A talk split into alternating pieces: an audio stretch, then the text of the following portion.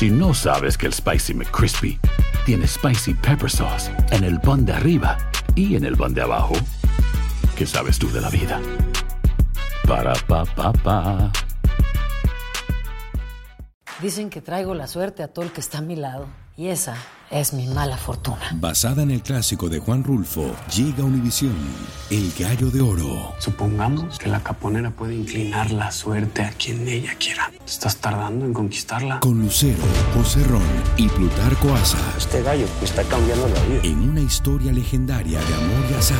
No trates de cambiarme, no lo vas a lograr. El Gallo de Oro, gran estreno miércoles 8 de mayo a las 9 por Univisión. Bienvenidos al podcast con los mejores momentos de Despierta América, tu show diario de noticias, entrevistas, por supuesto todos los consejos útiles y mucho más.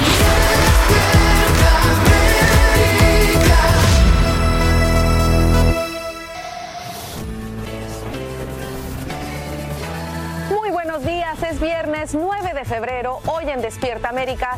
Con furia, el presidente Biden arremete contra el informe del fiscal especial que lo libra de cargos penales, pero resalta su memoria limitada al no recordar muchas fechas claves en su vida. Estamos en vivo desde Washington, D.C. con las reacciones.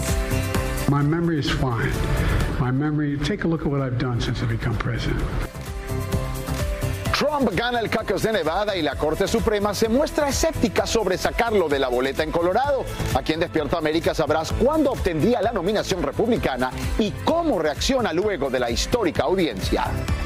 And I think they had a very, very interesting day and a very beautiful day. Perhaps I think it was really a very beautiful sight to watch. And La valiente reacción de una pareja impide un intento de secuestro contra su pequeño hijo en una farmacia de Florida. Aquí verás cómo enfrentan al sospechoso, quien termina tras las rejas. Un estudiante es aclamado como héroe por detener un tiroteo masivo en su escuela. Te vas a sorprender de su coraje al denunciar el plan macabro de un compañero de clases a pesar de las amenazas en su contra.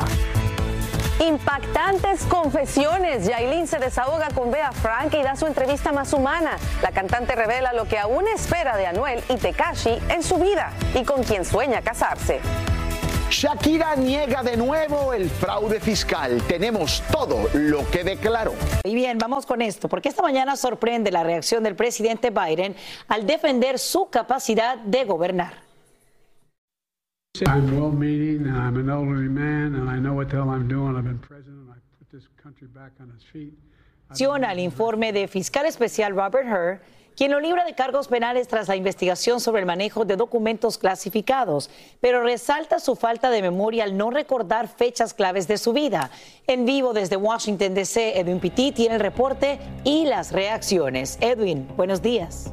Muy buenos días para ti, Sacha. El presidente Biden no está para nada contento con el lenguaje que ha utilizado el fiscal especial Robert Hur al punto que ha dicho que él sabe qué demonios está haciendo como presidente de los Estados Unidos ante los cuestionamientos por su edad y su capacidad mental. Veamos el informe.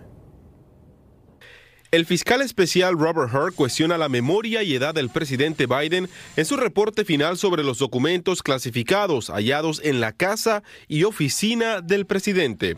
I've seen the headlines since the report was released about my willful retention of documents. This, these assertions are not only misleading, they're just plain wrong. El informe descarta la opción de procesar al mandatario, pero no lo deja bien parado. Dice que Biden es un anciano comprensivo, bien intencionado y con mala memoria. La Casa Blanca reaccionó, diciendo, no estamos de acuerdo con una serie de comentarios inexactos e inapropiados en el informe del fiscal especial. El mismo muestra que Biden tenía información sobre política exterior y militar y cuadernos con notas sobre seguridad nacional. Trump, quien enfrenta cargos criminales por no entregar material clasificado, arremetió contra el reporte diciendo que el caso de los documentos de Biden es más criminal que el suyo. En ambos casos, ambos estaban conscientes que se estaban llevando documentos clasificados indebidamente. La diferencia es que Biden ha cooperado totalmente con la investigación, mientras que Trump trató de obstaculizar la investigación en todo momento. El reporte de Hoare concluye en que aunque hubo mal manejo de documentos clasificados, el presidente no es culpable más allá de toda culpa razonable y que por su edad sería difícil convencer a un jurado de su culpabilidad. Agregó que Biden no recordaba cuando su hijo había muerto. I know there's some attention paid to some language in the report about my recollection of events. There's even reference that I don't remember when my son died. How in the hell dare he raise that? Frankly, when I was asked the question, I thought to myself, it wasn't any of their damn business. Y con el tema de su hijo Sacha, el cual sigue siendo muy sensible para el presidente, Biden dijo que de manera muy periódica él se reúne en la iglesia con familiares y con amigos muy cercanos para rezar el rosario y recordar a su hijo Bo y que él no necesita que nadie le recuerde cuando perdió a su primogénito. Es mi reporte en vivo desde Washington DC para Despierta América. Vuelvo contigo al estudio. Agradecemos Edwin estas reacciones esta mañana en vivo desde la capital.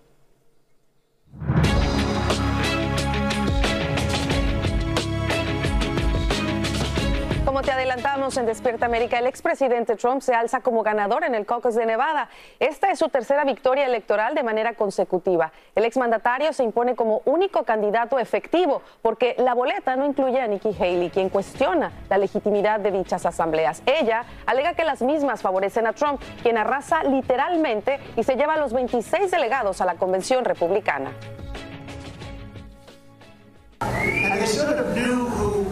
To win. You get 98%. We wanted to get over 80, and we got 98. Además, Trump suma otros cuatro delegados que asigna el territorio no incorporado de las Islas Vírgenes. Ahora se dirige a las primarias de Carolina del Sur y obtendría la nominación de su partido tan pronto como en marzo próximo, cuando se celebra el llamado Super Martes. Y en la que sería otra importante jornada para Trump, la Corte Suprema no oculta su escepticismo a los esfuerzos de Colorado por sacarlo de la boleta electoral debido a su rol en el asalto al Capitolio. En una audiencia que ya califican como histórica, los máximos jueces escuchan argumentos de las partes y formulan preguntas que indicarían un posible fallo a favor del exmandatario, como nos dice Pedro Rojas desde Washington, D.C. En medio de gran atención nacional, los nueve jueces de la Corte Suprema escucharon argumentos para determinar si el expresidente Trump puede o no estar en la boleta electoral de Colorado. Ese estado excluyó el nombre de Trump tras la demanda de seis residentes que insisten en que Trump violó la tercera sección de la decimocuarta enmienda de la Constitución Nacional por promover presuntamente una insurrección durante el ataque al Capitolio de 2021. Simpatizantes y opositores del exmandatario se congregaron frente al tribunal y coincidieron en que la decisión de los magistrados tendrá un impacto en este año electoral. Va a causar más división o, o ojalá haya una cercanía. Colorado fue representado por el abogado Jason Murray y Trump por el abogado Jonathan Mitchell. La jueza Ketanji Brown Jackson refutó la posición de Trump expresada por Mitchell de no aceptar que el ataque al Capitolio fue un acto de insurrección. Point is that a chaotic effort to overthrow the government is not an insurrection? No, we didn't concede that it's an effort to overthrow the government either, Justice Jackson. Right? None of these criteria were met. This was a riot. It was not an insurrection. En la enmienda se indica que nadie podrá ocupar un cargo público si ha participado en una insurrección o rebelión contra los Estados Unidos o ha dado ayuda o apoyo a sus enemigos. Mitchell alegó que esa enmienda no menciona el cargo del presidente y que el exmandatario tampoco ha sido condenado por delitos relacionados a la revuelta del 6 de enero.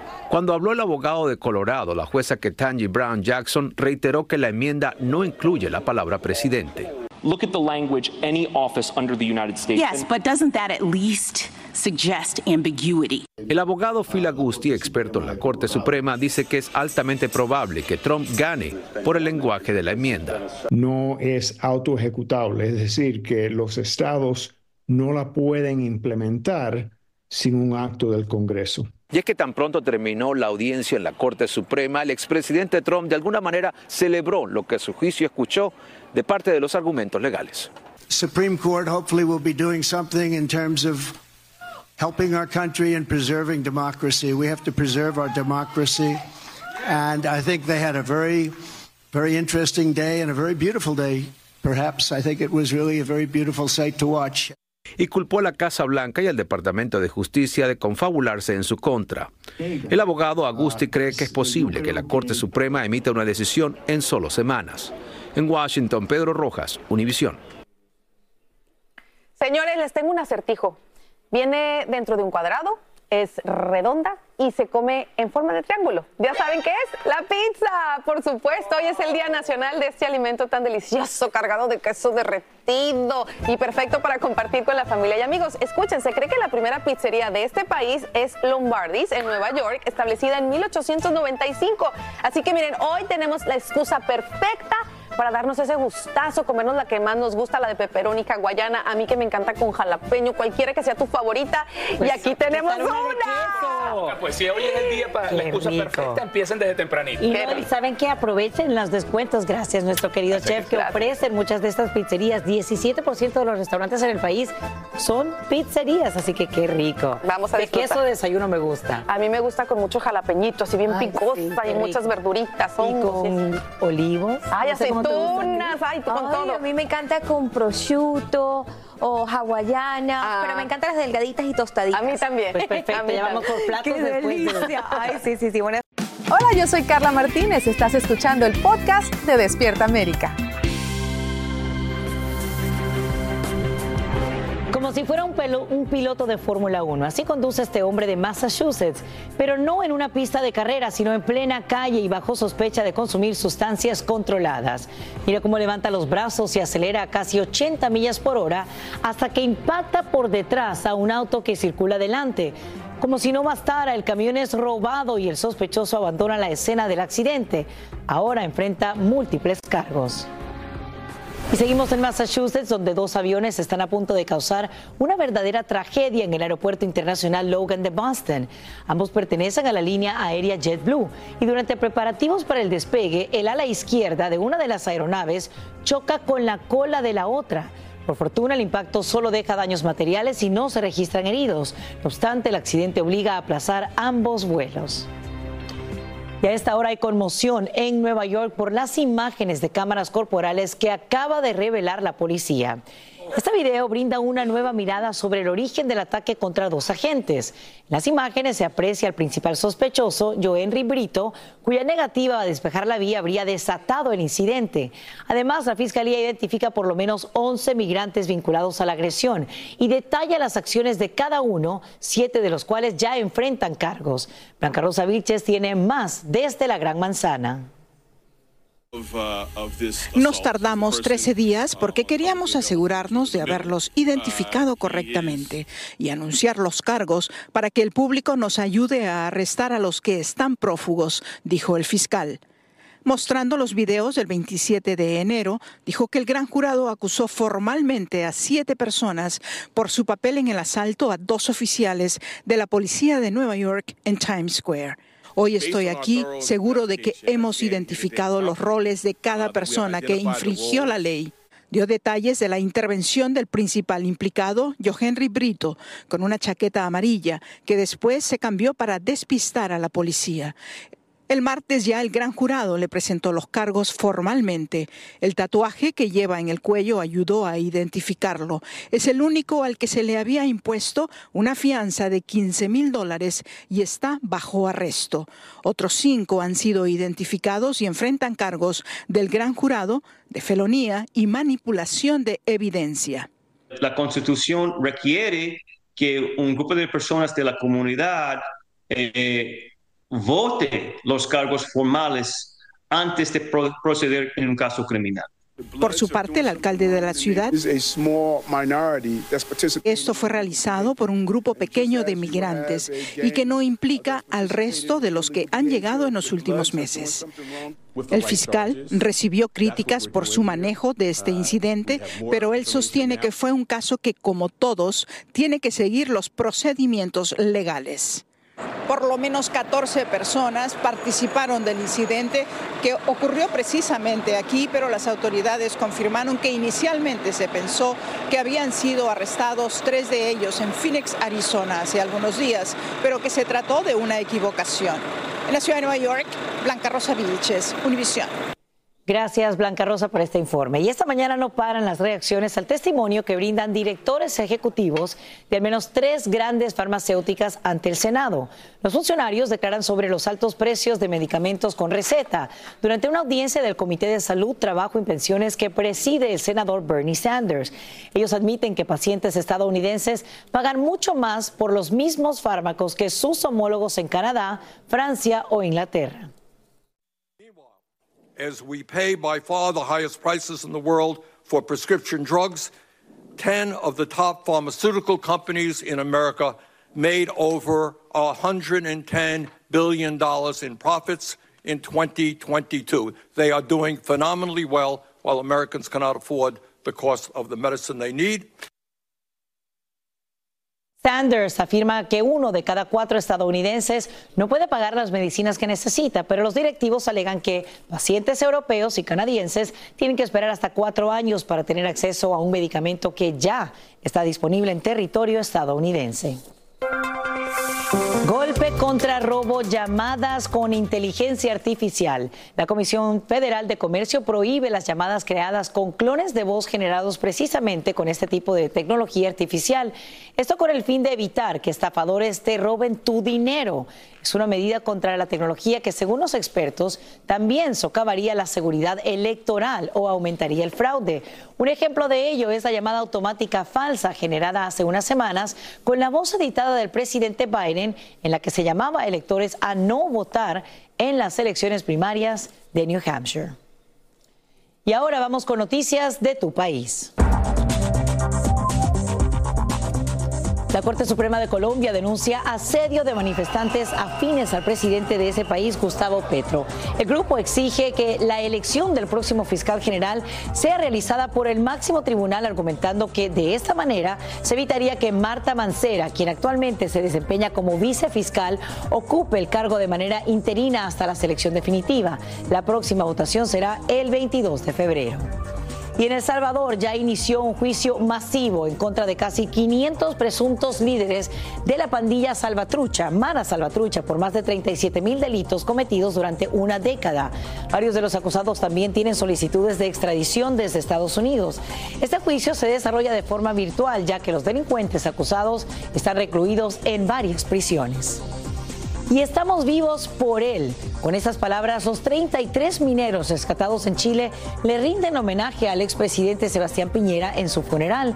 Como recordamos, en octubre de 2010 el mundo entero siguió de cerca la odisea de este grupo de trabajadores atrapados debajo de la tierra durante 69 días. Un operativo liderado por el exmandatario que pierde la vida esta semana en un accidente aéreo. Y vamos ahora con lo siguiente. En una muy emotiva ceremonia, los grandes de los Lakers develan una importante e imponente estatua de Kobe Bryant. La escultura muestra a la leyenda del baloncesto usando el número 8 en su uniforme y señalando con el dedo hacia el cielo. Su viuda, Vanessa Bryant, quien también estuvo presente en el evento, dijo que ya se están creando otras tallas con el número 24 y otra junto a su hija, Jana y al parecer fue el propio Kobe quien en vida habría escogido esta manera de pararse para que hicieran en algún momento alguna estatua como esta. Estas imágenes hacen latir deprisa nuestros corazones. Demuestran cómo un desconocido intenta secuestrar a un niño de cuatro años en una farmacia de Miami Beach. Lo agarra a plena luz del día ante la mirada atónita de todos, entre ellos los padres del menor, quienes con gran valentía se lo impiden. Mientras el papá lo enfrenta a puñetazos, la mamá se abalanza sobre el pequeño y lo protege entre sus brazos. Ambos hacen huir al sospechoso a quien el padre persigue hasta que le informa a un policía lo ocurrido, quien finalmente pone al sujeto tras las rejas. ¡Qué miedo! Y ocurre a las once y pico de la mañana, a la que enfrente todo el peso de la ley. Y hoy la noticia sería otra y una muy lamentable, de no ser por un estudiante quien se llena de valor y evita un tiroteo masivo en su escuela en Ohio. Lo increíble es que el adolescente decidió actuar inmediatamente denunciando el presunto plan macabro de uno de sus compañeros pese a que estaba bajo amenaza. El Angélica González tiene la historia y las recomendaciones para nuestros hijos y para nosotros en situaciones tan delicadas como esta. Con solo 15 años, este estudiante es aclamado como héroe por haber ayudado a frustrar un tiroteo que habría sido planeado por un compañero de clases. Su padre recibió la llamada del joven asustado pero muy decidido. Lo más importante que su vida era proteger a sus compañeros de clases y no podría estar más orgulloso de él. Es un héroe por lo que hizo, afirma su padre, Zach Swallen, quien narra que el jovencito le advirtió que un compañero le habría revelado el plan del tiroteo para llevarlo a cabo en el Instituto Merrimont. La rápida acción definitivamente estaba justificada y estoy agradecido de que mi hijo se pusiera en contacto conmigo, dice orgulloso. Según la investigación, el alumno supuestamente planeaba matar a ocho estudiantes y a un profesor. Era una amenaza obvia, no hay duda de que esto iba a ocurrir, declaró la fiscal del condado Hamilton, que lidera la investigación. Autoridades afirman que el posible tirador estaba conspirando con ayuda de un adulto que estaba fuera del estado de Ohio. Así lo deducen por los mensajes de texto donde el adolescente dice, los necesito muertos muy pronto, a lo que el adulto responde, cuenta con eso. Y el adolescente pregunta, ¿puedes hacerlo mañana? Las autoridades dicen que el adulto que intercambiaba textos con el estudiante escribía desde un código de área de Colorado. No han revelado si esa persona ya fue detenida. Swallen dice que su hijo vio el plan del adolescente en papel y decidió revelarlo. Al día siguiente, el adolescente sospechoso fue detenido y ahora está acusado de conspiración para cometer asesinato con agravantes. Él también había amenazado al jovencito si le contaba a alguien sobre el plan, pero eso no impidió que Boom, como lo llama su padre, hiciera lo correcto. Literalmente me dijo que no le importaba si lo mataban con tal de proteger a sus compañeros, revela el padre, quien no duda en poner al joven como ejemplo. Y sin duda lo es, es un momento propicio para recordar lo que dicen los expertos, primero a las escuelas, que deben fomentar un clima escolar seguro y de confianza y además establecer vías efectivas para realizar denuncias que sean atendidas de manera inmediata. Y a los padres, ojo con esto, los llama a enseñarle a los niños sobre su responsabilidad como estudiantes, también es informar al personal escolar sobre cualquier comportamiento que le parezca peligroso o amenazante. En este caso, el niño decidió hacerlo a través de su padre. Y en cuanto al adolescente sospechoso, mi querida Sacha, el fiscal pide que sea juzgado como un adulto. Y ojalá que así sea y por supuesto que den a conocer más información del adulto con el que habría estado comunicándose este menor de edad. Gracias, Elia Angélica González, por este informe y estas muy importantes recomendaciones de expertos. Vamos ahora con esto. Ahora mismo el Comité de Protección al Consumidor busca limitar el número de tiendas Dollar Tree en Chicago. La propuesta que vota en la semana que viene prohibiría la apertura de un comercio de este tipo a una milla de distancia el uno del otro. Los críticos alegan que la compañía no cumple con las medidas de higiene necesarias, pero para muchos sus precios son de gran ayuda ante la inflación y esta mañana se despeja el camino para que el expresidente Trump obtenga la nominación republicana. Esto luego de arrasar en el caucus de Nevada, al que se postula como único candidato, luego que Nikki Haley optara por no aparecer en la boleta. Sin embargo, alegaciones de la ex embajadora ante Naciones Unidas empañarían la victoria de Trump porque ella afirma que el proceso está diseñado para favorecerlo a él. Luis Mejí tiene más desde Las Vegas. Luis, buenos días.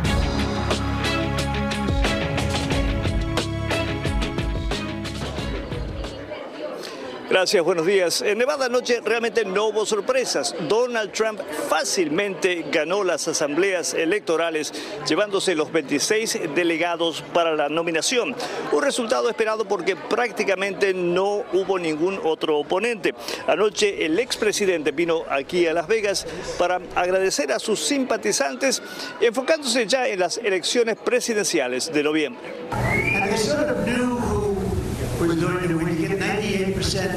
To get over 80, and we got 98. Este fue un proceso de primarias bastante diferente para los republicanos aquí en el estado de Nevada. El martes, Nikki Haley fue básicamente repudiada por la mayoría de los republicanos en las elecciones primarias y ayer en las asambleas electorales donde no estuvo Haley, los republicanos reafirmaron su apoyo por el expresidente. Esto es todo desde aquí, desde Las Vegas. Regreso con ustedes. Gracias, Luis Mejid, por brindarnos estos detalles desde Las Vegas. Y esta mañana Chile le da el último adiós al expresidente Sebastián Piñera en un emotivo funeral de Estado en la Catedral de Santiago. El actual mandatario Gabriel Boric participa en la ceremonia protocolar, acompañado de los principales líderes de su gabinete. Los exmandatarios Eduardo Frei, Michelle Bachelet y Ricardo Lagos también dicen presente. Es así como le rinden homenaje al político de 74 años, quien pierde la vida de forma repentina en un accidente cuando pilotaba un helicóptero. Descanse en paz. Y ahora vamos con la sorpresiva aparición del príncipe Harris en Las Vegas, deslumbrando al público y a jugadores durante la ceremonia de honores de la Liga Nacional de la NFL, el fútbol americano. Para mayor asombro, el también duque de Sussex sube al podio para anunciar al ganador del premio al hombre del año de la NFL. Esa distinción recae sobre Cameron Hayward de los Pittsburgh Steelers, quien afirma estar literalmente en shock por compartir escenario con Harry. no se lo podía creer, así que sorpresa doble por el Gran Premio y por conocer a Harry. Así termina el episodio de hoy del podcast de Despierta América. Síguenos en Euforia, compártelo con otros, públicalo en redes sociales y déjanos una reseña. Como siempre, gracias por escucharnos.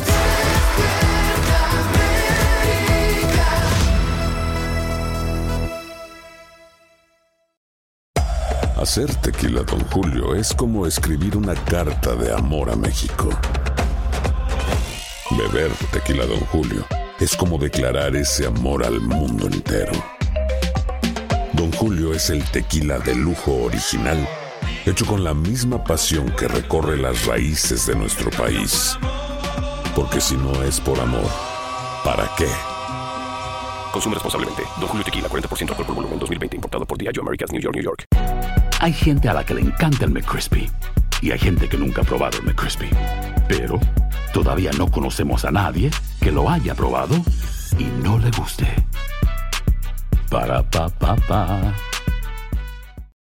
Lucero junto a José Ron protagonizan El Gallo de Oro. Gran estreno miércoles 8 de mayo a las 9 por Univisión. Y de la